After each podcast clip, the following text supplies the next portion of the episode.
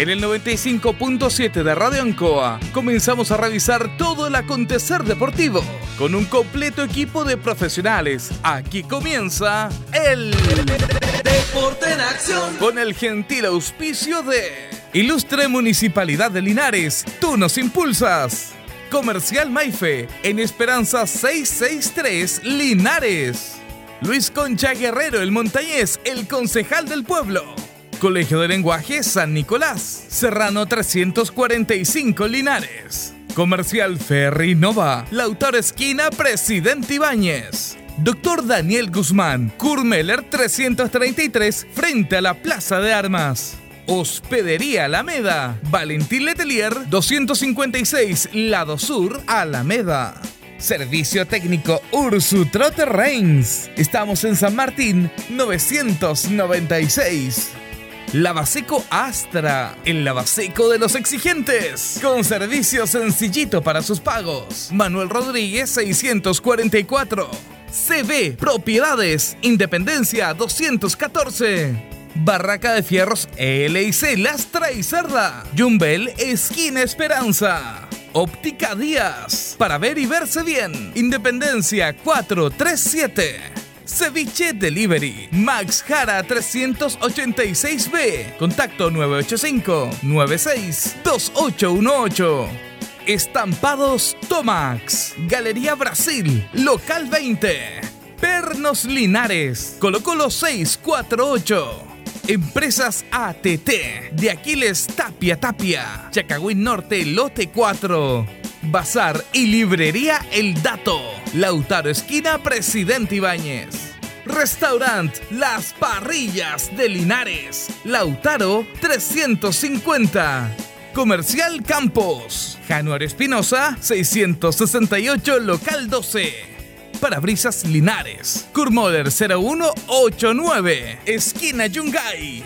Reciclajes El Pipe. Patricio Lynch 412. La Superveguita del Bertini. Villarauco Esquina Yerbas Buenas. Cerrajerías Linares. Galería Estación, local 3. Flexiniples. Ahora en calle Colo Colo 1347. Calzados y Claudio para caminar cómodo y seguro. Independencia 520 y 530. Rodrigo González, siempre apoyando el deporte en la comuna de Hierbas Buenas. Todo listo, todo preparado. Iniciamos una nueva edición. Siempre con un estilo, una pasión. Somos el Deporte en Acción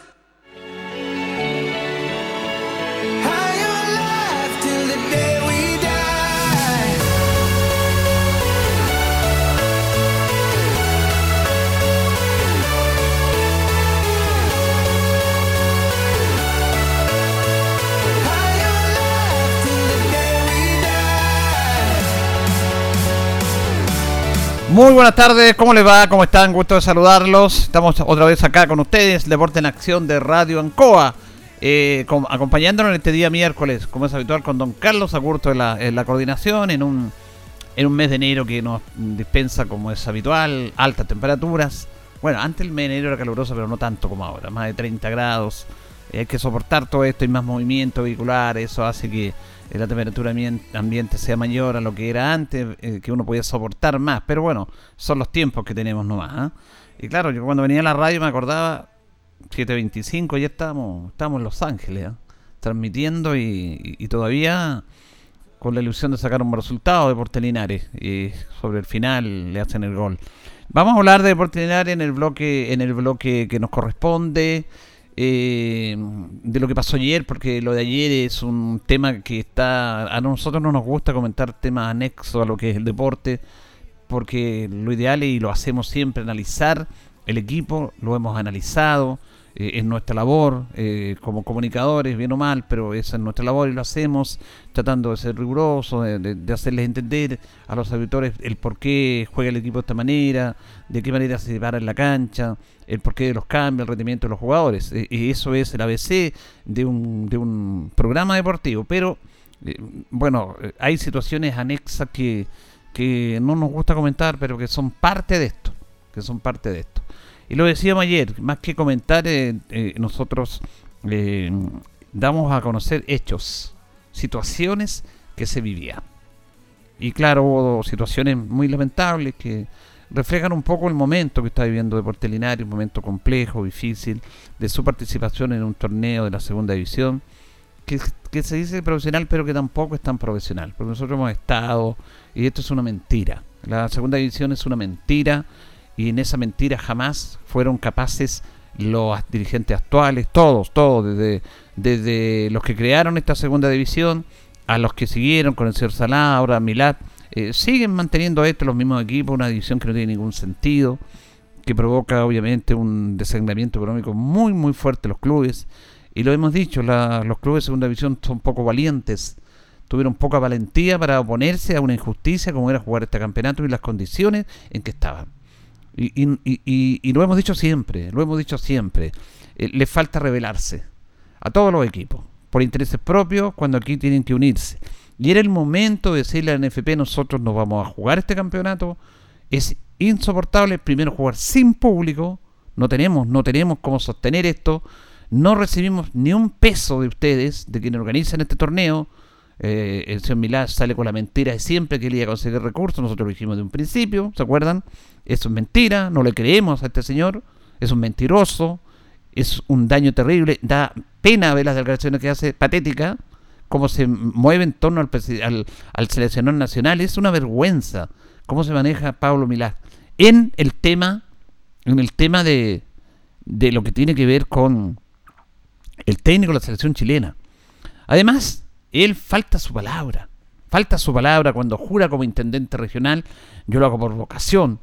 Sale del, deporte Curicó, postuló al NFP, le fue mal, perdió con Salá, ¿se acuerdan?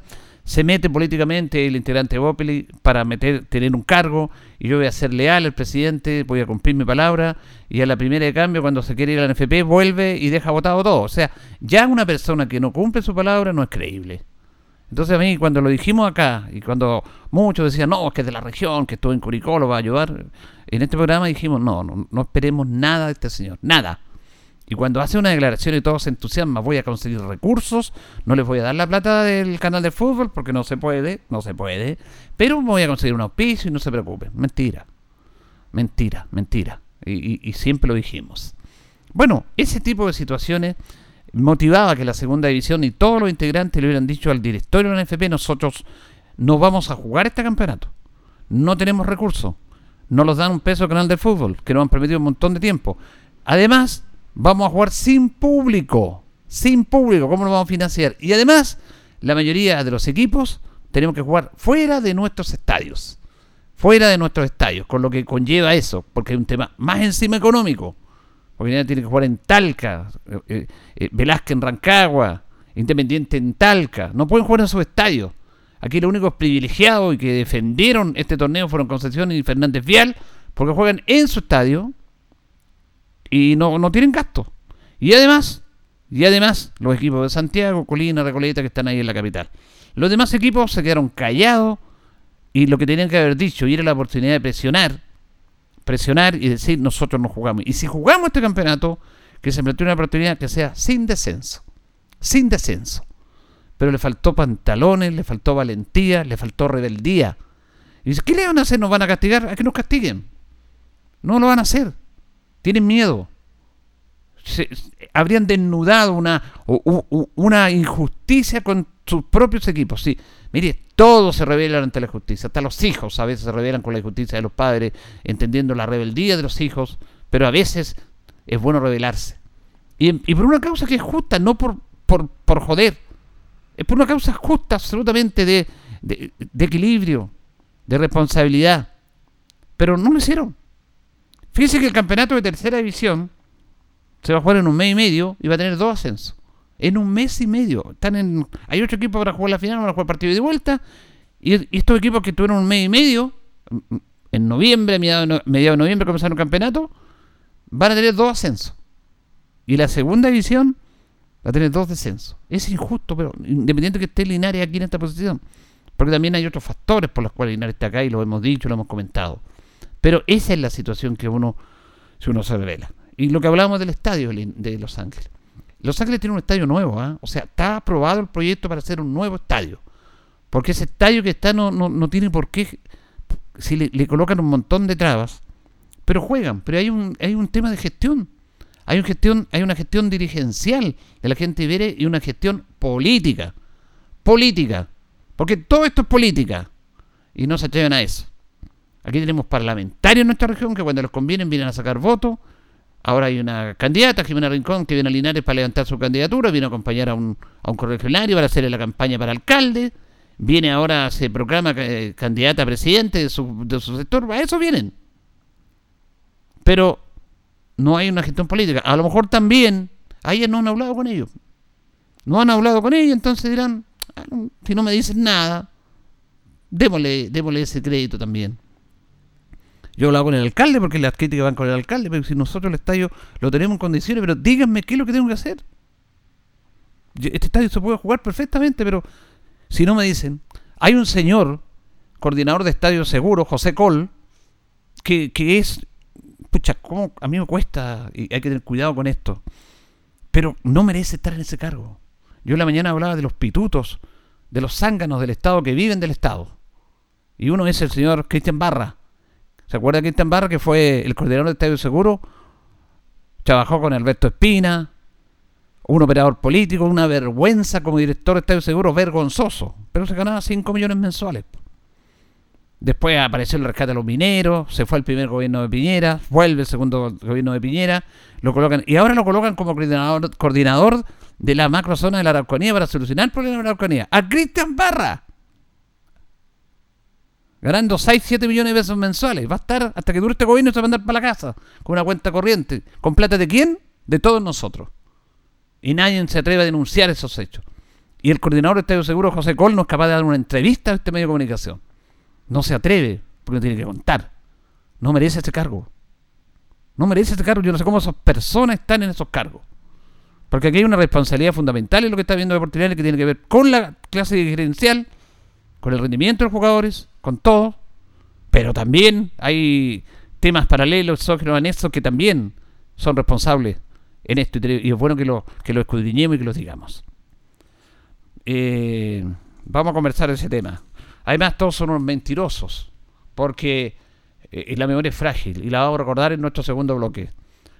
Los estadios de tal que Curicó se construyeron con platas regionales y hubo un compromiso cuando estaba el antiguo intendente Rodrigo Galilea para los estadios del Maule Sur, que todos los consejeros, Maule Norte, que todos los consejeros regionales del Maule Sur aprobaron las platas para el estadio de tal que Curicó, pero con la condición que después habían recursos para mejorar y hacer estadios nuevos en Linares y Cauqueres. Yo me acuerdo perfectamente de eso. Pero se quedaron callados y después no cumplieron la palabra. Todavía estamos con ocho estadios. Lo único que consiguió, que fue un proyecto importante de 1.500 millones para nuestro estadio, en los accesos, el mejoramiento de los accesos, la entrada. Nuestro estadio tiene un buen acceso, tiene buenos temas eh, eh, externos, donde hay maquinaria para hacer ejercicio, donde hay estacionamiento, donde la gente puede correr, está bonito el, el, anexo del estadio. Eso es verdad, pero nada más que eso. Por lo tanto, cuando recibieron la plata los consejeros del Maule Sur para su estadio, se quedaron callados y dijeron apóyenlo con los votos de acá, porque eso se vota, son 18 consejeros regionales, nosotros les comprometemos, pero ustedes nos van a dar plata para hacer los estadios lineales que quieren. Y resulta que no, todavía estamos esperando. Todavía estamos esperando. Son temas que es bueno conocerlo y, darlo a conocer. Vamos a establecer un contacto porque vamos a conversar con nuestro amigo Javier Jiménez. En el queremos hablar de básquetbol, de otras disciplinas deportivas, como dice Jorge, porque también es importante, queremos saber qué pasa con, con ello. Así que, eh, además, tengo entendido que, que él estaría. Aquí tenemos a Javier. Justamente vamos a establecer un contacto con Javier Jiménez, que lo tenemos en línea, Deporte Nación de Radio Ancoa. Le queremos agradecer este contacto, don Javier. Muy buenas tardes. Buenas tardes, don Julio. Gusto saludarlo. Feliz año. Igualmente, don Julio, que este año sea mejor que 2020 en todo aspecto. Bueno, claro, el 2020 fue complejo para todos, pero eh, eh, en lo que teníamos que ver con el deporte fue súper complicado porque ustedes tenían un montón de proyectos con Linares Cole, estaban participando en diferentes ligas, en diferentes, iban fuera de Linares y lamentablemente esta pandemia echó por tierra todo. Exactamente, usted, es verdad lo que usted dijo, teníamos dos proyectos dentro de la séptima y octava región y bueno, con el tema de la pandemia se volvió todo a hoja cero y eh, bueno, volvimos a fase 3 y empezamos nuevamente de a poco y esperar qué pasa este año. Pero ustedes hicieron algo, enchenaron algo, podían hacerlo con menos jugadores, hicieron alguna práctica. Sí, desde que se inició la fase 3 eh, hemos estado entrenando dos veces a la semana Ya. detrás del gimnasio Nacim Nomen, que hay una cancha abierta, una multicancha sí. abierta, Sí. y con la presencia de 15 y 20 jugadores, ah, que no es malo, y bueno, con el fase 3 se puede jugar con, participar con 50 deportistas en cancha abierta, ah, pero eh, eh, separado de todas formas. Sí, Ah. quería, preguntarle a usted como técnico en este aspecto que conoce esto, indudablemente que afecta a un jugador estar todo un año sin poder jugar, porque no es lo mismo, entrenar, entrenar se puede mantener, pero le va a afectar para recuperarse los jugadores después cuando, ojalá Dios quiera, volvamos luego a la normalidad. Sí, sí, sí, totalmente. Bueno, muchos jugadores volvieron sin haber practicado algún ejercicio físico en la casa y otros que se prepararon eh, individualmente en la casa, pero no es lo mismo entrenar en grupo, no es lo mismo entrenar, entrenar, entrenar sin jugar un partido competitivo que el tema ahí cambia porque la adrenalina del cuerpo cambia cuando son puntos oficiales po, en todo deporte. Exactamente. Don Javier, y, y comenzando este año y se dice que, bueno, los especialistas que vuelve este virus, que vamos a tener que tener cuidado, ¿qué tienen planificado Sí. para este año? ¿Se puede planificar algo? No? ¿Cómo lo están viendo? ¿Cómo están visualizándolo ustedes? Mm, planificar nada porque no se sabe qué va a ocurrir al día siguiente bo, con este rebrote, con la nueva cepa, o sea que estamos en incertidumbre todavía en la parte deportiva. Eh, no así la Liga Nacional de Básquet, la Liga 1, que ya la autorizaron participar, bueno, son clubes profesionales, que cumplen con todos los protocolos y el protocolo tiene un cierto costo para el club y, y además que tienen ya contrato con el CDO básico para transmitir los partidos directos y, y a través de la vía stream. streaming. O sea, eh, la que- Liga Nacional, perdón, va, ¿se va a jugar a partir de cuándo? Eh, eso se está programando, yo creo que en mes de marzo, se va a pensar como en el fútbol una Copa Chile, ¿ah? para ir preparando los equipos para ya a mediados de año entrar la competencia oficial con los refuerzos norteamericanos y todo lo demás. ¿Ah? Pero eh, sin público. Sin público. Sin Por algo público. se va, a televisar en forma directa por el CDO básico, así que y por el streaming. Así que uno tiene que inscribirse, pagar para ver los partidos en directo. Pero claro, eh, es muy caro el protocolo porque uno la pregunta es si se pueden jugar ellos en la Liga Mayor, ¿por qué no pueden jugar ustedes? Usted dice que hay unos protocolos que hay que costear esos protocolos. El, los PCR, por ejemplo. Ah, ya, ya. Tú- usted sabe que hay que sacar el PCR antes de un partido para, hacer, Sí. para el partido saber que van con, con negativo o positivo. ¿ah? Mm. Y después, al término del partido, hay que volver a sacarse sacarse el PCR para volver a entrenar en la semana y el fin de semana jugar de nuevo. Es un control que tiene sus costos. Y un club amateur no creo que nadie lo pueda solventar. Exacto. Bueno, la NBA dio, se jugaron y hicieron su competencia igual sin público, la lograron sacar adelante. Sí, así es, pero eh, como te dije, este año con esta pandemia y la nueva cepa, uno no sabe lo que va a ocurrir la mañana. Eh, bueno, tú, Julio, sabes las estadísticas que están dando diariamente, que 5, 1, 4, y de repente se dispara a 15, 16, y de repente bajamos, ha estado muy inestable. Javier Jiménez es interesante porque pucha qué pena con todos, pero bueno, el deporte, que es lo menos importante de la vida, pero eh, eh, centrándolo en ustedes, en relación, estaban en un gran nivel ustedes, iban progresando, estaban en un gran nivel basquetbolístico, se estaban motivando, estaban en Chillán, jugaron, y estaban jugando en la región de O'Higgins, y tenían una excelente proyección para seguir progresando, ¿ah? Sí, eh, estamos un buen nivel. ¿ah? En la octava región, participamos en la Liga de la octava región, que duró seis meses. Eh, salimos primero, estamos en la segunda porque éramos invitados y nos ganamos el derecho a participar en la Serie de Honor. Y empezamos a participar en la Liga de la séptima región, que en Talca. Eh, empezamos jugando la primera fecha y ganándola, y bueno, vino la pandemia.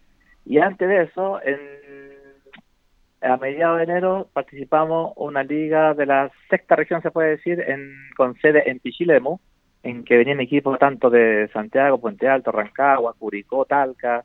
Eh, salimos segundo. Sí, Ah, sí, me con acuerdo un yo. equipo con un equipo totalmente que, que un equipo Rancagua que estaba en la Liga 2. No, no justifico eso haber perdido, no, no ganaron bien. Pero era un equipo Liga 2 semi-tradicional, ¿ah?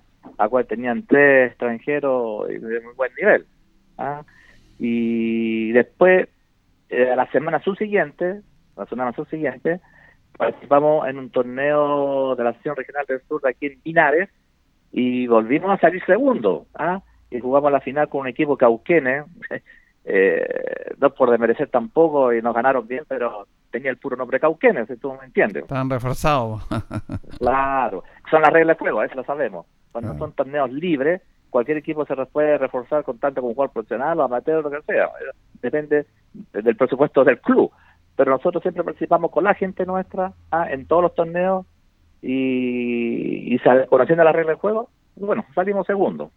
Así que el 2019 salimos primero, el 2020 empezamos con dos subcampeonatos y bueno, vino la pandemia y, echó para abajo todos los proyectos que teníamos.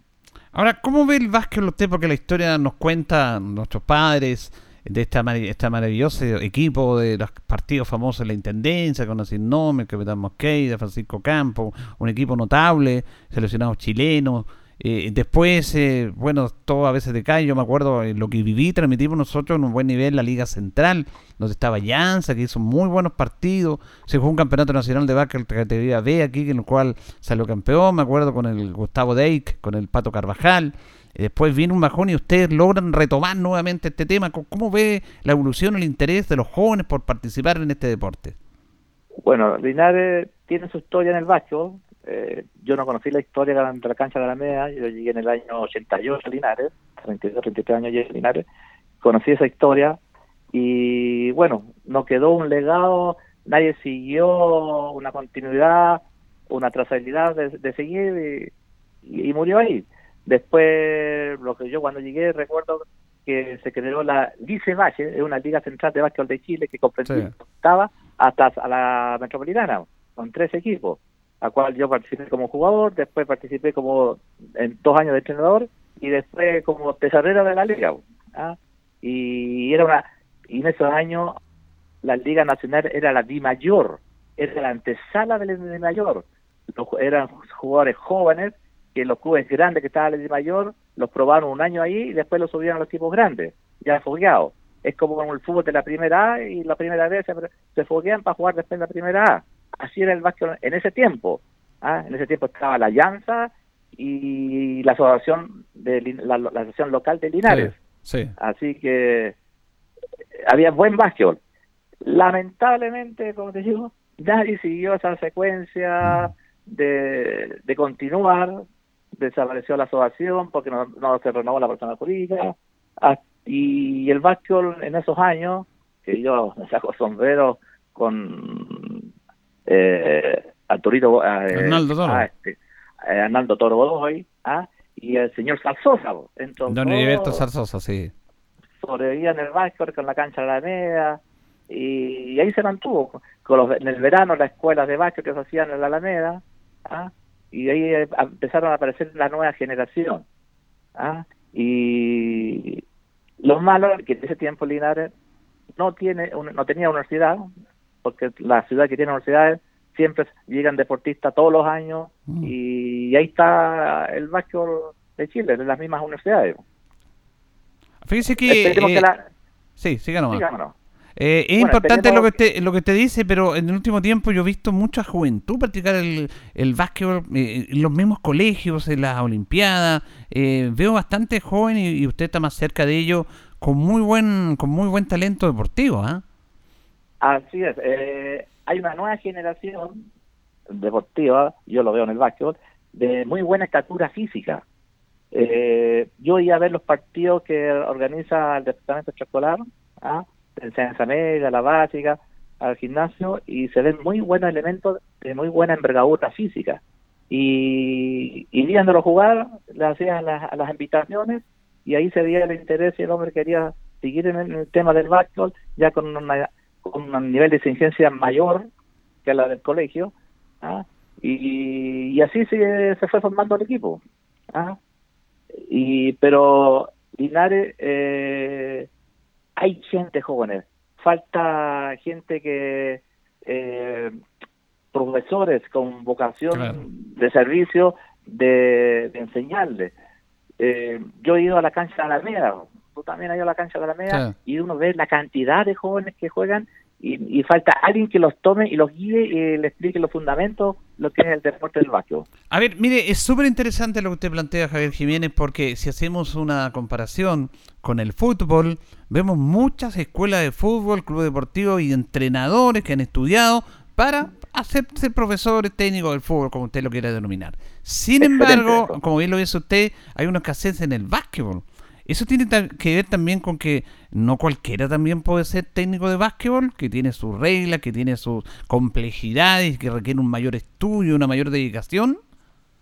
Eh, sí, el básquetbol eh, es muy diferente al fútbol. El básquetbol eh, está... A ver, el básquetbol es el segundo deporte, según la estadística, el segundo deporte más completo. El primer deporte más completo es la natación. La natación te trabaja todo el cuerpo. Claro. El segundo vendría siendo el básquetbol. Y además el básquetbol eh, se necesita mucha coordinación motriz del jugador. ¿Ah?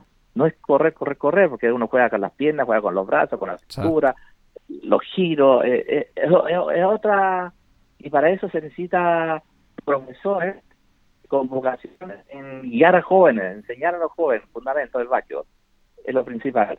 Bueno, y después eh, los torneos de básquetbol en Chile, para dirigir un equipo ya a nivel de selección y, y liga, le exigen tener por lo menos el nivel 1 del básquetbol, que es la iniciación del entrenador de básquetbol. Nivel 2 de mayor exigencia, y nivel 3 ya para dirigir equipos eh, de la liga mayor eh, o a dirigir la selección chilena. Esos son los niveles. Para empezar tiene que ser nivel 1. Claro. ¿Ah? Ahora- Igual que los árbitros, ¿no? los árbitros tienen que también Ese otro tema. tener esos cursos. Y hay pocos árbitros también, ¿ah?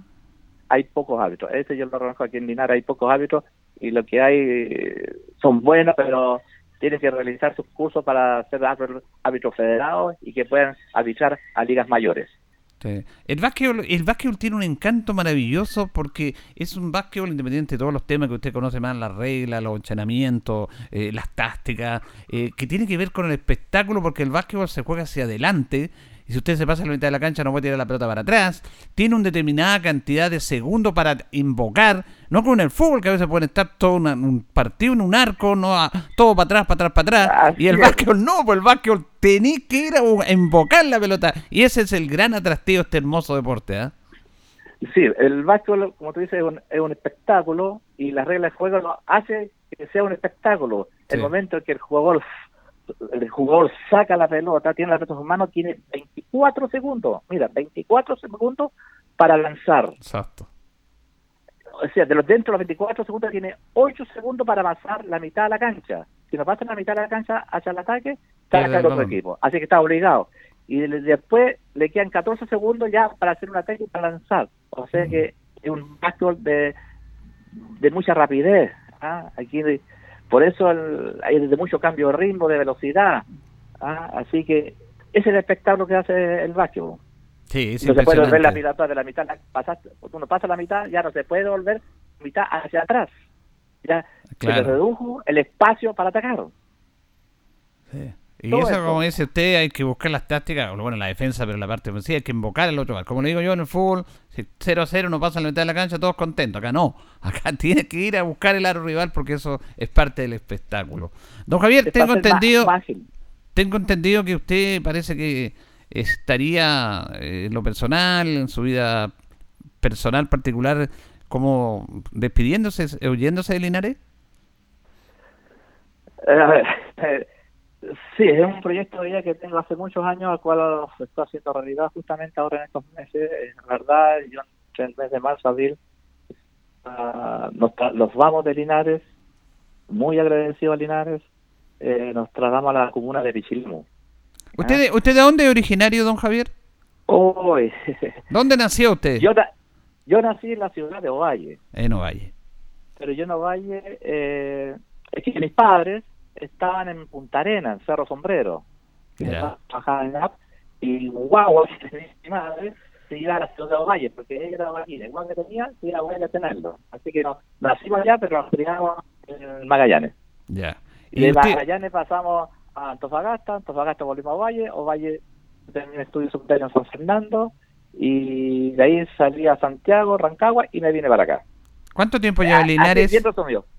¿Cuánto tiempo? Linares en el año 88. Entonces, eh, noviembre del 87, por eso yo digo 88, ya son 33 años cumplidos en Linares. Increíble. Estoy muy agradecido a Linares. Tengo una hija que nació en Linares. Tengo otras dos hijas que nacieron en Talca y la otra Lola en Rancagua. Así que por eso me cuesta decir de dónde eres. Claro. Eh, ¿Y dónde, dónde se estaría yendo a radicar usted? En el- la comuna de Pichilemo, Ah, a la en costa Pichilemu, ahí de la sexta región región. Gila. Un lugar tranquilo, muy turístico, veraniego. Y... Exacto, eh, por calidad de vida, tratar de vivir unos años más y ya descansar y, bueno, descansar entre paréntesis porque ya hay conversaciones con la gente, con la asociación local de allá. Para hacer lo que más le gusta a usted, independiente del fútbol, que usted fue un buen futbolista. Usted era arquero, ¿cierto? Sí, arquero y cuando llegué, eh, el primer club que me, me reclutó fue Don Sergio Sepúlveda. Rojos. Sí, pues. ¿ah? Así que, y de- bueno, de ahí no salió más de los Diablos Rojos también. Los 33 años los pasé en los Diablos Rojos. Sí, lo vi, yo lo vi por ahí revolcarse en varias canchas. Aporreándose ahí. ya, ya no me paro ya. Pero buena época, bonita. Diablos Rojos también un- una institución grande. La conocí cuando no tenía nada a lo que tiene ahora. claro. Eh, pero ahí fueron muchos años de trabajo porque el fútbol amateur es harto trabajo. Yo diría que un poquito más que el básquet, porque son nueve series, reuniones en la semana de la asociación, después reunión del club, el sábado y domingo en la cancha, ver qué pasa. eh, y, y los costos que tiene el fútbol no son los costos de 30 años atrás, porque el fútbol Sí. eh, no es barato como antes tampoco. Cambió todo. Cambió, Cambió todo, todo. así que eh, esa es la realidad. pues, eh, lamento mucho dejar un club que lleva ya 5 o 6 años de vida, pero era solamente con rama femenina, y el año de 2018 se formó la rama varones, y ahí me invitaron a participar en ese proyecto Juan Carlos Castro y Luis Castro, los hermanos Castro, eh, basquetbolistas, deportistas, profesores, y acepté y fueron tres años fructuosos, muy buenos, y se formó un plantel bueno, eh, bueno, te informo, cuando iniciamos, iniciamos con seis jugadores. Sí. Con seis jugadores, después empezó a llegar gente, ver lo que se estaba trabajando en serio, y llegamos a tener 40, y era mucho, ah, bueno, pero era mucho para los horarios que teníamos en el gimnasio, pero de los 40 tuvimos que despedir de alguna forma como a 10 por malos hábitos, y después se fueron otros voluntariamente porque no estaban acostumbrados a trabajar con planificación, ¿ah? con disciplina, y lo que se quedaron porque les gusta el tema del básquetbol, con todas las reglas que corresponden. Así Ajá. es. Y se Sí. formó un grupo muy bueno, muy bueno, eh, más que deportista como persona, ah, y se ha demostrado en los tres años, así que y se ha mantenido ese grupo. ah, y la gente que llega tiene que cumplir con ciertas responsabilidades y, y entrarse en el grupo, porque cuando hay un buen grupo, los resultados deportivos también vienen a la mano. Todo, todo va de la mano. Don Javier, le queremos agradecer este contacto. Es muy grato conversar con usted. Todavía falta meses más y vamos a seguir conversando Sí. antes de despedirlo. No que lo queremos despedir, pero queríamos conversar con usted, un dirigente, un hombre que ha aportado el deporte linarense, ser de acá. Así que siempre es grato tener esta charla. Así que le agradecemos este contacto. Ah, Julio, ajá, y te agradezco todas las entrevistas a, a todas las instituciones a las cuales he representado. ajá. Así que eh, Radio Ancoa, yo creo que es una de las radios que más emite deporte dentro de la región. Muy bien. Abrazo, que esté bien. Lo estamos viendo. Muchas gracias, don Julio. Cuídese. Hasta luego. Ya, gracias, que esté bien. Javier Jiménez, una nota muy interesante, una nota humana con, con, este, con esta persona, porque uno ve el dirigente y todos los, los vemos durante tantos años. Claro, yo me acuerdo que él jugaba al arco por Diablo Rojo, era un buen arquero, a pesar de que no era tan alto, eh, tenía buenos reflejos, lo investigamos el último tiempo con el básquet. Dirigente, no es fácil ser dirigente, y asumió con el básquet un proyecto interesante, trabajó muchos años con Diablos Rojos. Bueno, y él tiene otro proyecto de vida con su pareja, con su señora, y se van de Linares. Igual es complejo, conversábamos fuera de micrófono estos días en el estadio y hay, hay, hay sentimientos, por supuesto, cuando uno está tanto tiempo en un lugar, hay, hay apego, hay cercanía, hay cariño, que cuesta dejarlo, porque el ser humano tiene su corazón, tiene sus sentimientos, tiene sus afectos también, a pesar de todo. Así que grato, grato conversar con él, una, una persona que ha aportado al deporte linares, linarense, como deportista y también como dirigente, y ha dejado una bonita huella. Así que por supuesto, le- que vaya bien donde vaya, pero todavía queda tiempo, vamos a seguir conversando con él eh, en este aspecto.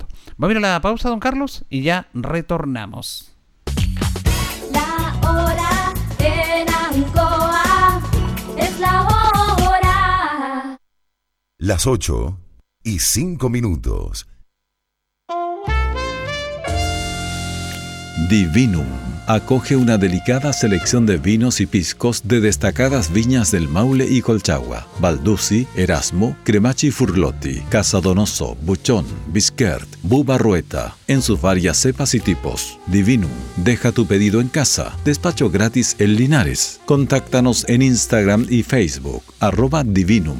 WhatsApp más 569 71 22 60 29. Divinum. Delicada selección a tu paladar.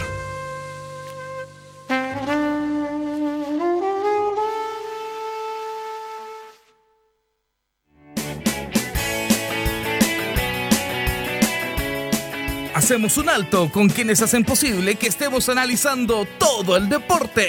Señoras y señores, estos son nuestros auspiciadores. Porque usted nos impulsa. Corporación Municipal Linares, Ciudad Encantadora. Comercial Maife, especialistas en cambio de aceite. Esperanza 633. Luis Concha Guerrero, el montañés, el concejal amigo. Colegio de Lenguaje San Nicolás. Educación de calidad. En Serrano 345. Comercial Ferrinova. Todo para construir en la esquina de la economía. Lautaro con Presidente Ibáñez. Doctor Daniel Guzmán, siempre más cerca de usted. Kurmoller 333 frente a la Plaza de Armas. Hospedería Alameda, con el hospedaje más barato de Linares. Valentín Letelier 256, Costado Sur Alameda. Contacto 732-210-406. Servicio técnico Ursu Trotter Reigns. Instalaciones eléctricas de alta y baja tensión. Aire acondicionado, industrial y domiciliario. Electrodomésticos, notebooks y computadores. Estamos en San Martín 996. Lavaseco Astra, el lavaseco de los exigentes. Y ahora con un super servicio, sencillito, para sus pagos cómodo, rápido y seguro. Calidad y responsabilidad. Manuel Rodríguez, 644. Barraca de Fierro LIC, Lastra y Cerda. Le ponemos firmeza a su construcción. Estamos en Yumbel, esquina Esperanza. Óptica Díaz, para ver y verse bien. La jugada más nítida está en Independencia 437. Ceviche Delivery, con más de 20 variedades de ceviche. Max Jara 386B. Fono pedidos 985 96 28 18. Estampados Tomax, con tecnología de sublimación, 100% digital. Galería Brasil Local 20, frente al Paseo Peatonal Virgen del Carmen. Pernos Linares. Pernotecas hay muchas. Pernos Linares, uno solo. Colo Colo 648. Empresas ATT. Vente reparto de combustibles a domicilio. Chacagüín Norte, lote 4. Comercial Campos, el regalón de los precios bajos. En Januario Espinosa, 688, local 12. Parabrisas Linares, confianza y seguridad en sus vidrios. Kurmeller 0189, esquina Yungay. Reciclajes El Pipe. Pagamos el mejor precio en cartones, fierros y metales. Patricio Lynch 412. La super veguita del Baratini. Las más frescas frutas y verduras. Estamos cerquita de usted. Villarauco, esquina Hierbas Buenas. Cerrajería Linares. Expertos en chapas. Copias de llaves. Portal Estación Local 3. Avenida Brasil 479. Flexiniples. Somos más que un repuesto para su vehículo. Ahora estamos en Colo Colo 1347 Linares. Calzados y Claudio te ofrece el mejor calzado de marca con la mejor calidad, gran surtido en implementación deportiva al precio más conveniente para caminar cómodo y seguro. Calzados de Claudio, Independencia 520 y 530. CB Propiedades, servicio y experiencia en venta y arriendo. Somos líderes en la región. Estamos en Independencia 214. Restaurant Las Parrillas de Linares, con especialidad en parrilladas, el mejor ambiente, estacionamiento, Lautaro 350. Rodrigo González, siempre apoyando el deporte y a la comuna de Hierbas Buenas. Continuamos con más análisis, comentarios, notas y entrevistas. Siempre con un estilo, una pasión. Aquí continúa por Radio Ancoa y Canal 5. El Deporte en acción. Ancoa, tu radio Ancoa. Somos el 95.7 Radio Ancoa. La radio de Linares, más cerca de ti.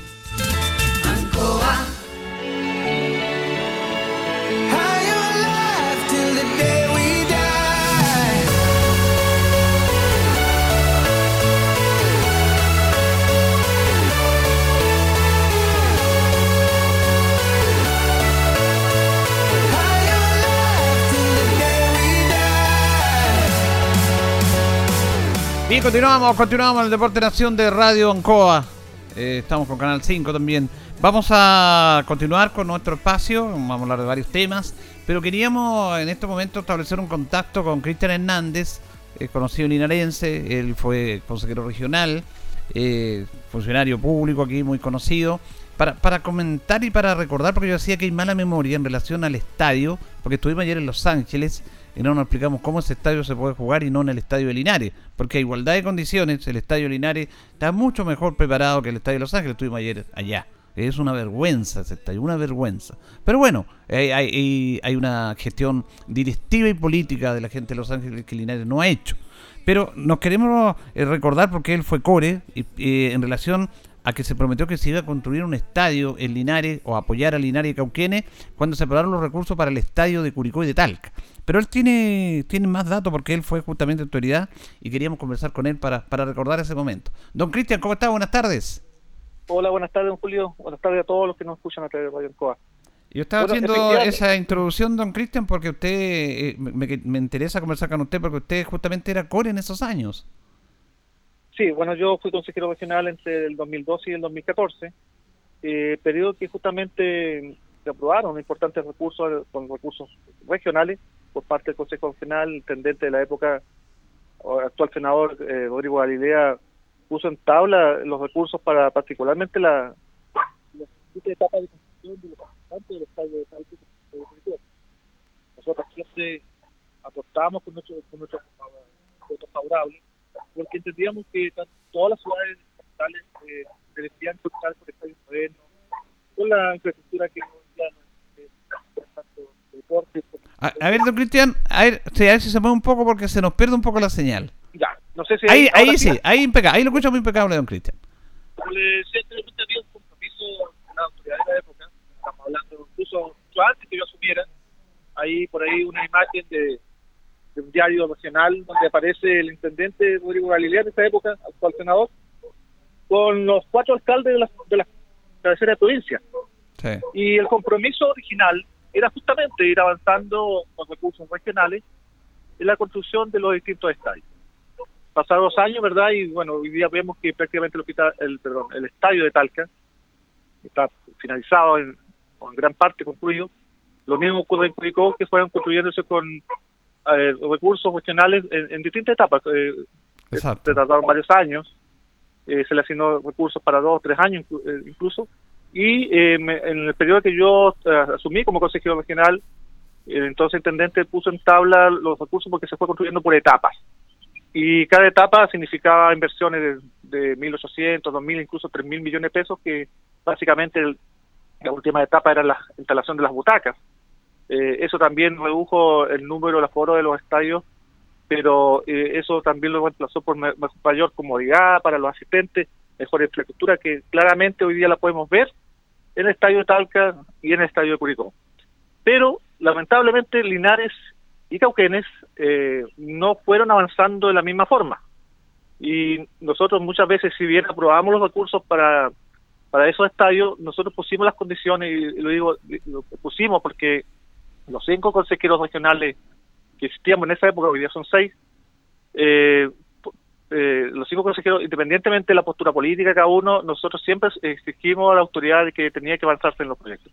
Y en alguna oportunidad incluso nos reunimos, particularmente en ese entonces, hace algunos años ya con el alcalde de Linares, Volando Montería, y entre todos los proyectos le, le- eh, le expresamos nuestro interés de que la, eh, a través de CEPLAC se presentara un proyecto para un estadio nuevo. Eh, incluso le manifestamos, yo en lo particular, eh, eh, me interesaba mucho el modelo, el diseño del el estadio que tiene la ciudad de La Calera, Sí. es un estadio muy bonito, muy acogedor para unas 8.000 personas, que fue financiado justamente con recursos del gobierno regional en varias etapas. Y le presentamos esa idea, y para que lo- pero lamentablemente tampoco no, no, no acogieron mucho la propuesta. Entiendo que después se trabajó en un diseño parecido al estadio De Puerto de Montt. Puerto Montt, Mm. que es mucho más grande, con una cantidad muy eh, de aproximadamente 14, 15 mil personas, cosas que no creo que sea la realidad nuestra. Yo siempre pensé que el Linares debiese presen- presentar un proyecto de un, de un estadio de entre 5 mil y 8 mil personas, porque Sí. es la realidad de nuestra ciudad.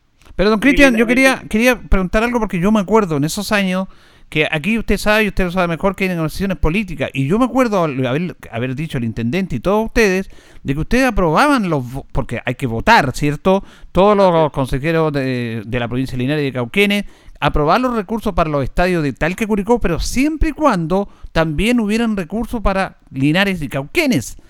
Pero eso después Claro. nunca más aconteció. Lamentable no ocurrió. Yo, como le digo, dejé el cargo el 2014 y la verdad que pasa- han pasado ya a esta altura seis años y no ha habido avance. Eh, nosotros antes de dejar el Consejo Regional el año en marzo del 2014 eh, dejamos aprobado sí eh, mil millones de pesos que fue lo que hoy día vemos en la, el actual Estadio Linares, la remodelación que se le hizo en la parte exterior, Sí. los accesos básicamente y con eso se financió. Pero naturalmente nosotros queríamos un proyecto más completo, más, más, más global que nos permitiría tener un estadio acogedor adecuado, tal como lo tiene Curicó. Sí, eh, inclu- por eso el ejemplo de La Calera.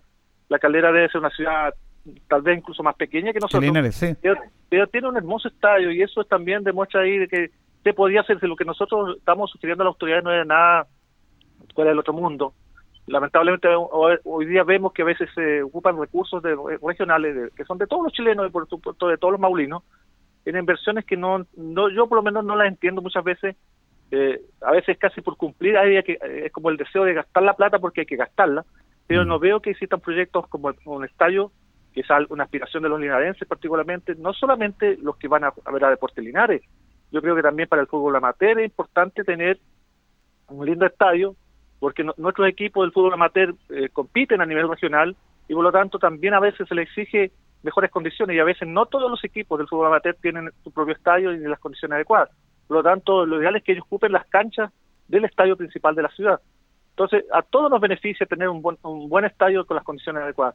Y lamentablemente, lo vuelvo a insistir, eh, ese proyecto quedó truncado, no se ha vuelto a, entiendo que no se ha puesto en tabla en los últimos tiempos, desconozco si había, se ha presen- el municipio de Linares ha avanzado con un, alguno, un anteproyecto a lo menos, un diseño, para que Linares efectivamente pueda presentarlo y, eh, y postularlo a, a fondos nacionales con el respectivo RS que se le llama cuando los proyectos son admisibles por parte del Ministerio de Desarrollo Social.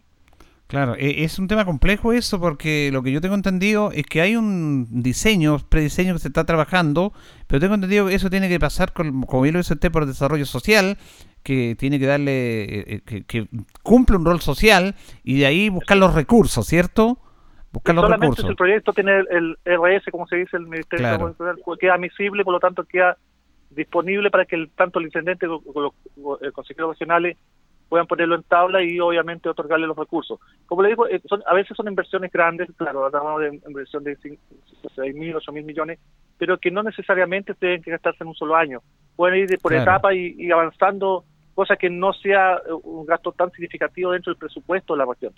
Ahora lo que queda- lo que queda- sí, Lo que queda en, en el inconsciente colectivo de todos nosotros es que lamentablemente una vez más la torta, mejor torta, se la llevó como siempre el Maule Norte y nosotros seguimos esperando. Eso queda en la Bueno. sensación de todos nosotros. Sí, lamentablemente si lo miramos desde, desde esa óptica, claro que sí, estamos, estamos ahí en un, un punto desfavorable con nuevamente hacia el Maule Sur. Eh, creo que sí, en, esa época ah, trabajamos intensamente con los cinco consejeros, vuelvo a insistir porque fue un trabajo muy mancomunado, que logramos inversiones importantes en esa época, eh, incluso superior a la de Curicó. Yo creo que pocas veces se ha visto que la provincia de Linares tenga más recursos que Curicó y muy cercana a la inversión que se entregaba en Talca. Eh, eso es porque, vuelvo a insistir, eh, eh, existimos consejeros regionales que estamos velando por el bien común, que dejamos de lado las banderas políticas y, y nos reuníamos y analizábamos las, las mayores necesidades que había en las ocho comunas que representábamos. Y naturalmente que en el caso del estadio fue una de las propuestas que hicimos en algún momento con las autoridades locales. Yo me acuerdo que eh, cuando usted, usted se recordaba bien, fue una portada del diario El Centro, donde aparece eh, Sí, el no, intendente no lo había mencionado. no Sí, lo no, había yo, lo- mencionado yo me acuerdo y lo mencionó. El diario Centro aparecen los cuatro alcaldes de las cuatro comunas, con el apoyo de ustedes, consejeros regionales de nuestra provincia, porque si ustedes hubieran votado en contra, porque hay una votación, explicarle bueno a la comunidad cómo se vienen esos temas de votaciones, don Cristian, no habrían tenido los recursos en Maure Norte para esos estadios, pero ustedes dieron los votos, pero con el compromiso que una vez terminado eso, vinieran recursos para mejorar nuestros estadios y, y eso es lo que pasó lamentablemente, todavía esperamos. Es más, eh, muchas veces tuvimos las barras bravas de los equipos de Ranger y de Curicó. Presionándolo. eh, detrás, detrás de nosotros. Está buena esa. no- no- Está buena no fue medida de No fue medida de presión por todo caso, pero obviamente ellos se, ellos se hacían notar, eh, mostraban el interés de que esa ciudad contara un con estadios modernos y se hizo. Nosotros en ese sentido fuimos muy generosos, pero también esperamos que la, la generosidad de, la otra, de los consejeros de las otras provincias. Yo creo que el- no pasó por ahí el problema mayor, yo creo que faltó de que tanto los municipios eh, presentaran el diseño oportunamente, cosa que no ocurrió, y por supuesto de que el intendente de la época tampoco revisó los estadios del Maule Sur. Pero también nos, nos acordamos, Cristian, que aquí había un, un- había un proyecto de este famoso edificio municipal que iba a estar en Kurmoller, esquina O'Higgins, todo, todo estaba el diseño y tampoco se tiraron los recursos, ¿se acuerda? Así es. Se perdió ese Y bueno, proyecto también. Y, y- y duerme el sueño lo justo, como tantos otros proyectos Claro. que han ido, que han ido quedando desfasados. Eh, bueno, hay muchos ejemplos, pero yo creo que es importante que las autoridades locales, sobre todo ahora que vienen nuevas elecciones, justamente eh, se pongan en la camiseta primero de Linares y defiendan tenazmente, digamos, los proyectos que aún están pendientes que, que son tan necesarios para la comuna. Sí, y todavía estamos esperando un estadio, pero independiente de este tema, que queremos un estadio moderno que solamente se tiene que hacer con recursos del Estado, ya a nivel nacional, sectorial o regional, nuestro estadio es un buen estadio. Fíjese, yo he recorrido gran parte de Chile y hacía la comparación con el estadio de Los Ángeles ayer, y este es un estadio bonito. Igual, todavía se puede jugar fútbol, el tema es que no, se- no nos autorizan, que cuando este estadio es mucho mejor que muchos estadios, excepto obviamente los modernos. Así que Exacto. esa es la rabia que da también, ¿ah? Eh, Sí, tiene una muy buena cancha, muy bien cuidada por, por las personas que están a cargo de eso. eh, Yo creo que es un ejemplo. Siempre la- cancha del estadio ha estado en perfectas condiciones, en invierno, en primavera, en verano, en toda la época, y la verdad que eso da gusto ir al estadio y ver ese, ese, ese color verde que tiene el estadio. Obviamente que lo que ah, eh, urge de, alguna forma es arreglar las tribunas y las galerías porque eh, tienen muchos años y la verdad que uno nota cuando hay mucha gente que toda la est- la estructura se mueve y, y- la verdad que da un poquito de temor, sobre todo en eh, ante una situación como un terremoto, un sismo que pudiese colapsar una, estructura con, mucha gente. Entonces, por eso es importante contar con modernizar nuestro estadio, adecuarlo y, y ojalá con las condiciones para las personas que van al estadio, que van a disfrutar un espectáculo como el fútbol. Así es. Y, tantas otras actividades, porque el estadio no puede ser Sí, solamente Ar- para el fútbol, también muchas otras actividades culturales, Artística. deportivas, recreativas, claro. Es que sea un, lugar de encuentro porque inde- independiente de nuestro estadio, yo sigo defendiendo nuestro estadio, no solamente la cancha, es todo el entorno que tiene. Sí, fíjese que este estadio, no hay estadios en Chile como este que tengan canchas de tenis, gimnasio, tres canchas más empastadas, una multicancha atrás, cancha, este, naked, cancha de voleibol. La verdad que es un privilegio, lo que pasa es que a veces lo tenemos acá como lo cotidiano no lo valoramos. Y tenemos un excelente recinto deportivo, don Cristian. Así es, sí, so- la torta, la guinda aquí solamente, perdón, la guinda, la torta, algo de, yo creo que sería eh, eh, solamente la estructura del estadio mismo, porque efectivamente, tal como usted lo dice, eh, hay un entorno que se ha ido adecuando con los años, está el, el gimnasio Nacim Nome también, eh, las- hay múltiples canchas alrededor, tal como dice usted, las canchas de tenis, está la, La- la piscina, piscina. entonces la verdad que es un polideportivo como, como uno quisiera, pero naturalmente falta la piedra angular ahí, que es el estadio mismo, Así es. el estadio de Linares. Bueno, le agradecemos este contacto con el auditor de Deporte Nación, eh, don Cristian Hernández. ¿ah? No, muchas gracias a usted. Bueno, estamos atentos ahí para cualquier consulta que nos quieran hacer a través de Radio. Muy bien, que esté muy bien. Gracias, muy buenas tardes. Buenas tardes. Ahí teníamos entonces a eh, Cristian Hernández, consejero regional. Él estuvo en ese, ese momento que yo me acuerdo perfectamente. Y me acuerdo que estuvieron aquí en Canal 5 también. Recuerda que vino Carlito, el intendente, estaba el alcalde Rolando Rentería, el alcalde de Cauquenes, Juan Carlos Muñoz, a quien cuando se hizo ese compromiso de que se destinaban los recursos para Talca, pero siempre que se destinan los recursos para Linares. Pero al final no pasa nada. Hay un anteproyecto aquí de, de un estadio, lo hemos hablado con el alcalde. Había primero uno que estaba muy similar al estadio de Puerto Montt y lo discutimos acá con el alcalde.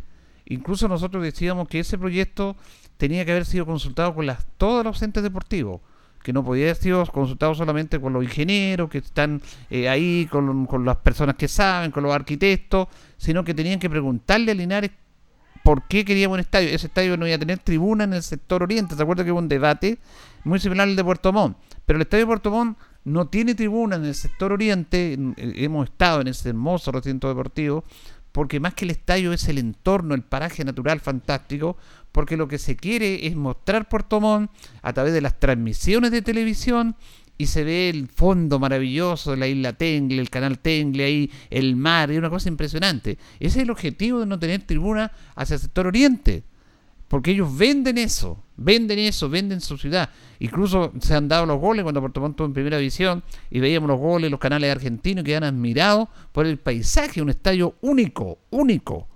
Pero ese estadio único sin tribuna en el sector oriente era por ese objetivo, no por otro. Aquí no tenía sentido no dejar sin tribuna sector oriente. Además que todo este problema de la pista, del estadio atlético y que motivó algunas algunas rencillas, porque ahí también hay un tema político, lamentablemente, eh, de desacrédito, de aprovechamiento, y, y, se confundió todo. Pero lo que última instancia que conversamos con el alcalde dice que se está trabajando en un nuevo diseño de estadio hecho de manera distinta, diferente, y ese diseño tiene que trabajarse, un diseño no sea de un día para otro, y de ahí obviamente llevarlo al Ministerio de Desarrollo Social para que diga que cumple una rentabilidad social, si cumple eso, ya después hay que empezar a buscar los recursos. Y ahí hay que mover, como se dice, hacer la, la muñeca política. Vamos a la pausa, Carlito. A la pausa y ya retornamos a la pausa de la radio y retornamos con Deportes Linares.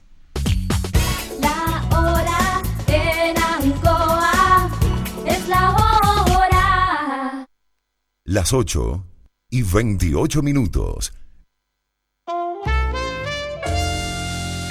Divinum acoge una delicada selección de vinos y piscos de destacadas viñas del Maule y Colchagua, Baldussi, Erasmo, Cremachi Furlotti, Casa Donoso, Buchón, Bisquert, Bubarrueta, en sus varias cepas y tipos. Divinum, deja tu pedido en casa, despacho gratis en Linares. Contáctanos en Instagram y Facebook, arroba Divinum. WhatsApp más 569 71 22 60 29. Divinum. Delicada selección a tu paladar.